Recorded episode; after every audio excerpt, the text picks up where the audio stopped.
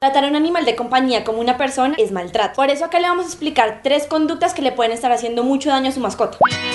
Los disfraces. Se aproxima Halloween y muchos ya están pensando en comprarle un disfraz a su perro o gato. Alto, eso es un error. Aunque en las redes sociales nos derrita ver a sus animalitos disfrazados, varias investigaciones han encontrado que disfrazarlos genera serios problemas de conducta. Cubrirle los ojos, las orejas, enredarle las patas con prendas los hará entrar en un estado de ansiedad. Si les pones ropa muy abrigada los puede estresar. Recuerda que su temperatura es muy diferente a la de los humanos. Los disfraces los inhiben y afectan su forma de comunicarse con otros animales. Si su perro es poco sociable y de repente se ve lleno de atención debido a un disfraz, seguro va a reaccionar muy mal. Y hasta puede ser perjudicial para su salud. Algunos veterinarios cuentan que hay animales que se comen la ropa. Y es que ellos prefieren andar como vinieron al mundo. Los regalos. El famosísimo encantador de perros, César Millán, lo confirma. Tratar a un animal como otra persona, si sea por amor, los hace sentir ansiosos, frustrados e inseguros. Una investigación explica por qué a los animales de compañía no se les debe dar un regalo. Ellos no asocian los regalos con Navidad ni celebran ninguna fecha. Ellos no esperan al niño Dios. Sus recompensas son diferentes. Un paseo, una caricia, un rato de juego. Ese es el mejor regalo que uno les puede dar. Dice Millán que al darles regalos estamos negando la naturaleza del animal. Y en vez de darles juguetes costosos, lo que se recomienda es pasar más tiempo con ellos. Ahora sufren depresión, estrés y otros males muy humanos porque se niegan sus necesidades animales. A nivel físico y psicológico, lo que un animal necesita es compartir con otros animales de su especie y recibir un buen trato. Sentarlos en la mesa o llevarlos al baño. Es inevitable no caer ante la mirada tierna de un cachorro, pero procure no tratarlo como un niño. Integrarlos a costumbres y ritos humanos los confunde y los hace sentir incompletos. Ellos deben tener su propia comida y espacio para alimentarse. No les dé comida de la mesa, porque esto además de malcriarlos les puede generar sobrepeso y otras enfermedades metabólicas y cardíacas. Los ojitos que le hacen no es porque estén provocados, sino porque buscan su atención. Permítale suplir sus necesidades animales, no comparta el baño con ellos. Lo ideal es que ellos duerman en su propio espacio, pero si usted duerme con él, hágale saber quién es el que manda. No se le olvide que los animales necesitan un líder, y si usted no asume ese papel, ellos lo harán y después no habrá forma de que le obedezca. Nuestras mascotas necesitan estar en contacto con otros de su especie, olerse, lamer sus genitales, es cuestión de instinto, déjelos ser, ellos se lo agradecerán. Hola a todos, gracias por